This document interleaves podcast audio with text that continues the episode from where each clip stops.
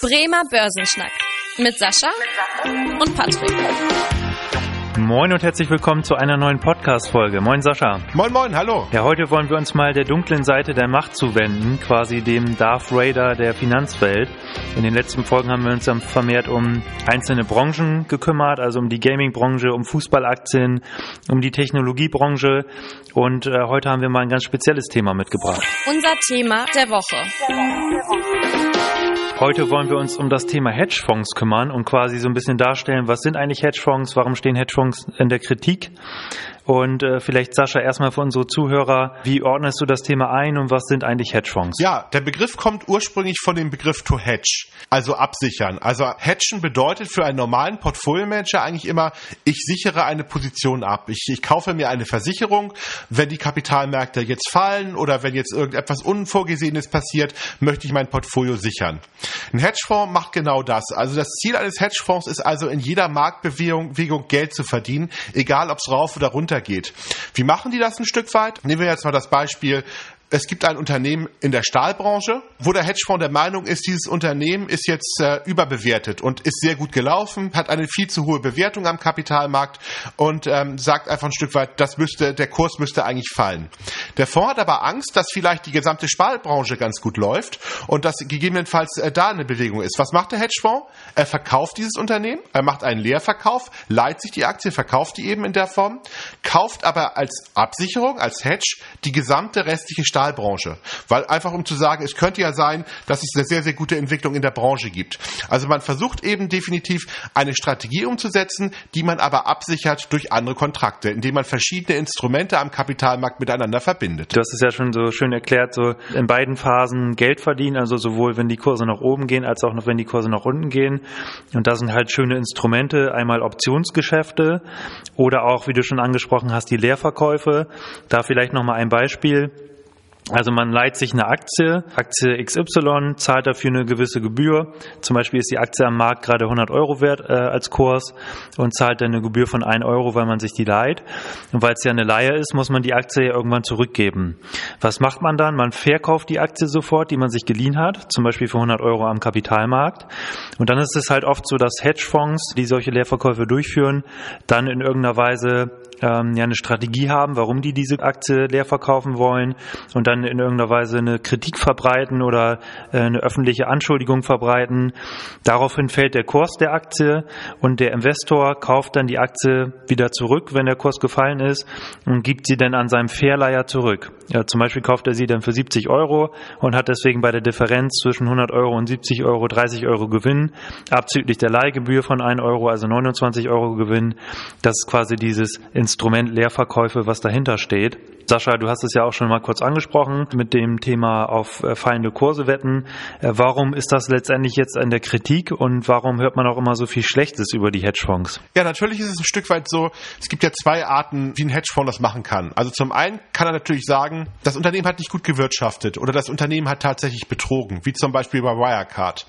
Dann kann der Hedgefonds natürlich sagen, das Unternehmen hat betrogen wir haben auf fallende Kurse gesetzt, wir haben eben in dem Form Leerverkäufe gemacht. Mhm. Und wenn das tatsächlich so ist, dass dieses Unternehmen auch betrogen hat oder schlecht gemanagt wurde, dann fallen die Kurse und der Hedgefonds macht einen Gewinn. Das ist ja erstmal nicht verwerflich, weil am Ende des Tages hat dieser Hedgefonds ja nur eine Aussage getroffen. Verwerflich ist ja eher das Unternehmen und nicht der Hedgefonds.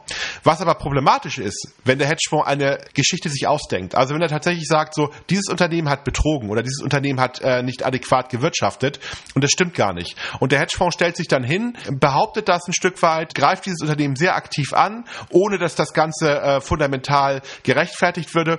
Die Aktienkurse fallen, das Unternehmen erleidet einen Reputationsverlust, natürlich auch bei den Kunden oder auch bei Lieferanten und hat deswegen Schwierigkeiten. Hm. Und im schlimmsten Fall kann das sogar existenzbedrohend für ein Unternehmen sein.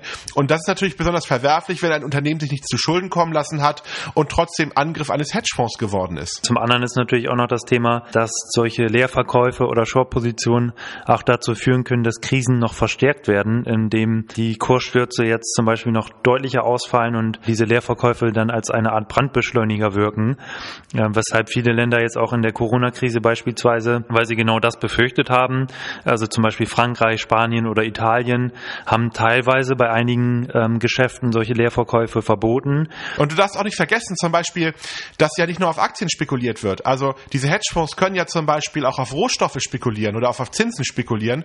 Und gerade bei den Rohstoffen ist das natürlich ganz kritisch zu sehen, wenn jetzt zum Beispiel ein Hedgefonds hm. die Kurse massiv nach oben oder auch nach unten bewegt und äh, dadurch natürlich dann gegebenenfalls auch Nahrungsmittelpreise nach oben gehen und dadurch dann der Hunger in der Welt verstärkt wird. Also wenn solche äh, Tendenzen stattfinden, ist das natürlich ein absolut verwerfliches Verhalten, was quasi dazu führt, dass hm. dieses Bild, was man ja immer hat, dass draftgierige Hedgefondsmanager quasi das Leid von anderen ausbeuten, in dem Fall sich ja sogar bestätigt. Wo man auch einfach nur sagen muss, das ist sicherlich eine Sache, die man ganz klar unterbinden sollte. Genau, daher kommt ja auch auf der Begriff Heuschrecke, äh, dass diese Hedgefonds halt dafür dafür sorgen, dass überall, wo sie auftreten, dann in irgendeiner Weise ähm, große Schäden entstehen. Wobei man jetzt mal zur anderen Seite auch kommen muss, dass Hedgefonds ja auch eine gewisse Funktion in der Finanzwelt und am Kapitalmarkt erfüllen, dass halt intransparenten und äh, Geschäftsmodelle, die eigentlich gar nicht profitabel sind, zum Teil aufgedeckt werden, wie es ja auch zum Beispiel bei anderen Unternehmen der Fall war in der Vergangenheit, ähm, dass diese Hedgefonds halt natürlich auch Sachen machen, die kritisiert werden können und die auch kritisiert werden müssen,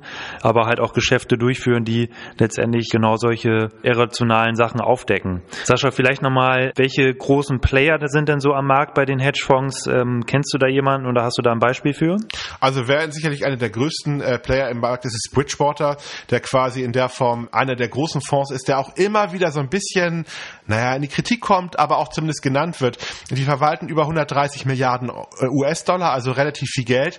Und ich meine, dieser Fonds hat sich gerade in den letzten Jahren sehr stark auf Europa Europa eingeschossen, auch insbesondere auf den DAX. Hm. Also wenn man sich mal so anschaut, es gibt ja auch also ein Register, wo jeder nachgucken kann, welche Hedgefonds wetten auf fallende Kurse. Wie sieht das aktuell aus? Das wird im Bundesanzeiger veröffentlicht, also in einem sehr, sehr klassischen und ich meine auch sehr allen zugänglichen äh, Instrument, wo man das genau sehen kann. Und da sieht man zum Beispiel, dass Bridgewater bei sehr, sehr vielen großen deutschen Unternehmen auf fallende Kurse setzt. Also die sind niemals ein großer Freund von Europa. Die kommunizieren das auch immer sehr klar, dass sie sagen, Europa hat seine Schwierigkeiten, die, äh, die europäischen Aktien werden fallen, deswegen wetten wir auf fallende Kurse. Das ist immer so ein großer Punkt, äh, den man da ein Stück weit nennen äh, könnte. Also insgesamt, im Markt ist ungefähr bei drei Billionen US-Dollar, also das ist schon eine ganze Menge, was Hedgefonds insgesamt verwalten. Und Hedgefonds selber wünschen sich ja immer eine ganze Menge transparent, sind aber mega intransparent. Ab und zu kommen sie mal raus und erzählen halt ein Stück weit, guck mal hier, ich habe gerade irgendwie diese Firma leer verkauft. Natürlich, die reden ihr eigenes Buch, die wollen natürlich, dass dass möglichst viele die Aktie dann auch verkaufen.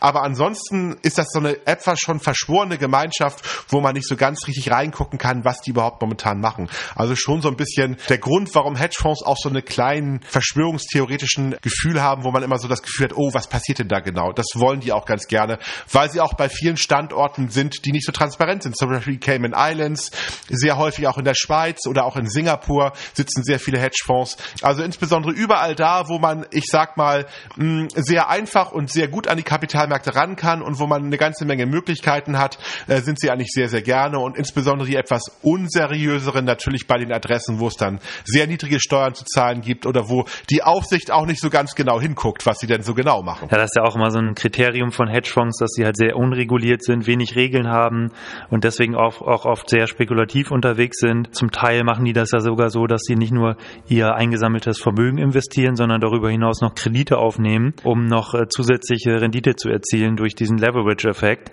wo allerdings auch in der Vergangenheit ja zum Teil auch mal Hedgefonds äh, pleite gegangen sind, wo dann es quasi zum Totalverlust des Vermögens kam.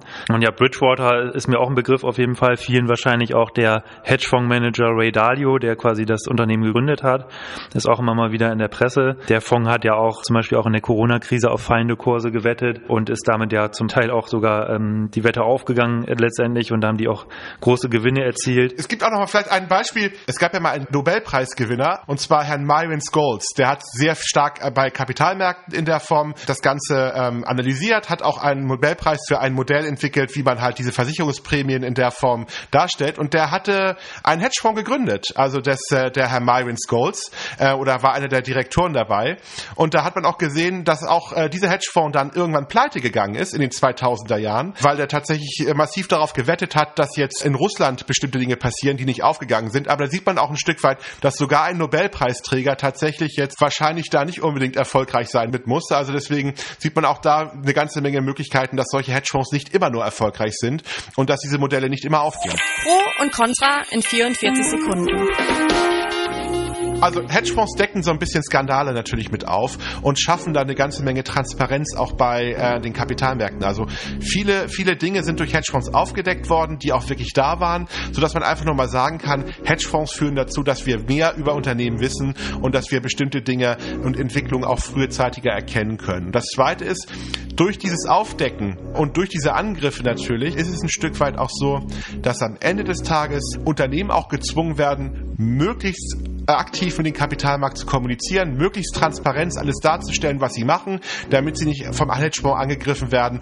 Und ich glaube, Transparenz und mehr Informationen über die Unternehmen ist erstmal was Gutes. Genau, dann kommen wir zu Contra. Einmal natürlich das Thema, dass äh, Krisen verstärkt werden, dass diese Hedgefonds äh, durch die Leerverkäufe als Brandbeschleuniger wirken und dann zum anderen, was du auch dargestellt hast, dass zum Teil Unwahrheiten oder Halbwahrheiten veröffentlicht werden, einfach um die eigene Wette quasi, um, um die eigene Wette zu unterstützen und äh, dann auch solche unethischen Sachen mit Ressourcen oder Rohstoffen letztendlich, wo einige Betriebe oder auch einige Menschen natürlich dran angewiesen sind. Wenn es um Wetten in dieser Art geht, ist das natürlich sehr unethisch und führt dazu, dass zum Teil andere Menschen darunter leiden, die sich da überhaupt nicht gegen wehren können. Also auf Unternehmensebene kann man das ja zum Teil, wie du schon angesprochen hast, aber gerade so dieses Thema Rohstoffwetten äh, ist dann schon mit Vorsicht zu genießen. Genau, Sascha, hast du noch weitere Punkte? Ich glaube, wir haben dieses spannende Thema ausreichend dargestellt. Gibt noch viel zu erzählen, aber ich glaube, in der Kürze haben wir irgendwie alles gesagt, was man so sagen kann. Genau, also ich bedanke mich auch nochmal, war echt eine spannende Folge wieder. Und ähm, gibt es weitere Themen, Wünsche, Fragen oder auch irgendwie Kritik, Lob? Da freuen wir uns natürlich auch drüber, wenn es auch irgendwie Verbesserungswünsche gibt oder irgendwie auch mal ein Lob oder so, wenn es den einen oder anderen gefallen hat.